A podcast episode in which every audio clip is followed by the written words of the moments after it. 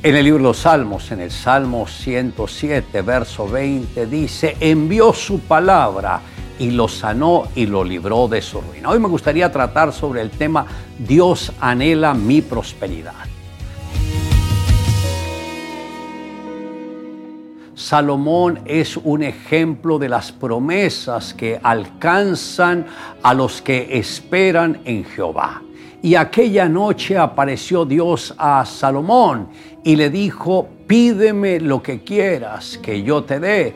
Y Salomón dijo a Dios, tú has tenido con David mi padre gran misericordia y a mí me has puesto por rey en lugar suyo. Dame ahora sabiduría y ciencia para presentarme delante de este pueblo. Esto está en Segunda de Crónicas, capítulo 1 del 7 al 10. En esta respuesta a su petición, Dios le dice que le había agradado la actitud y la motivación de su corazón y como añadidura le prometió bendecirlo económicamente como a ningún otro hombre. Aunque parezca increíble, cada creyente en Jesucristo puede revertir su difícil situación financiera a través de Moisés el Señor enseñó que tanto la prosperidad como la ruina son el resultado de la manera como nos relacionemos con la palabra de Dios. Aquel que la oye y la obedece trae bendición financiera a su vida, mas todo aquel que la oye y no lo obedece atraerá la ruina. A los creyentes de Corintio el apóstol Pablo les dijo, porque ya conocéis la gracia de nuestro Señor Jesucristo, que por amor a vosotros se hizo pobre, siendo rico, para que vosotros con su pobreza fueseis enriquecidos. Esto está en 2 Corintios capítulo 8, verso 9. La pobreza es una maldición, así lo enseña la Biblia.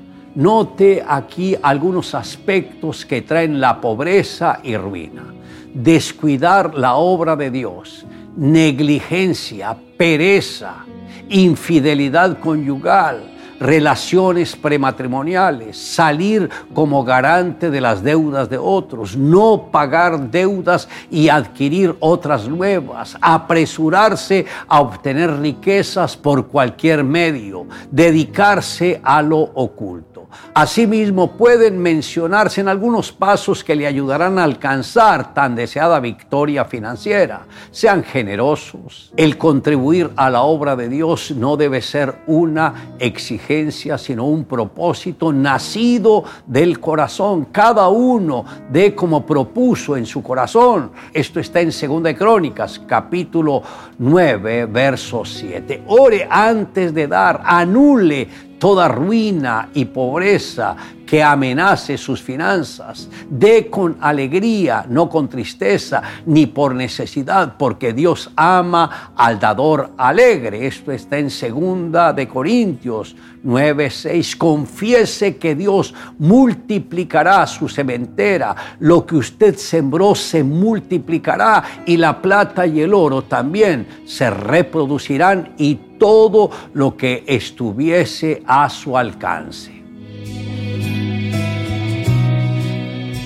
Un niño construyó un botecito con mucho cuidado. Al llevarlo a un río para probarlo, se lo llevó la corriente. El niño triste se fue a su casa. Poco tiempo después lo vio en la vitrina de una tienda. Entró y lo reclamó como suyo, pero el vendedor le explicó que lo había comprado y que por eso no se lo podía dar a menos que lo pagara por el precio que él le había costado. El niño no tenía dinero, entonces se puso a trabajar duramente hasta conseguir el dinero. Fue a la tienda y lo compró, el botecito. Entonces le dijo, querido botecito, ahora te amo doblemente. Primero, porque te hice y segundo, porque te compré. Esto es lo mismo que hizo Jesús con cada uno de nosotros. Nos creó, nos diseñó y luego por el pecado de Adán nos perdió y pagando con el precio de su sangre derramada en la cruz, volvió a comprarnos para darnos vida eterna. Le invito a que me acompañe en la siguiente oración. Amado Dios, gracias por extender tu misericordia a cada uno de nosotros. Tú que conoces nuestras necesidades, que sabes lo que necesitamos, por favor, Señor, hoy te pedimos que tengas misericordia con nosotros, que nos enseñe a orar de la manera correcta para que no tengamos ninguna deuda con nadie. Y, Señor, para poder alcanzar lo que necesitamos a diario. Todo esto te lo pedimos porque a través tuyo es que vienen las bendiciones. Te amamos Dios en Cristo Jesús. Amén. Declare juntamente conmigo. Envió su palabra y lo sanó y lo libró de su ruina.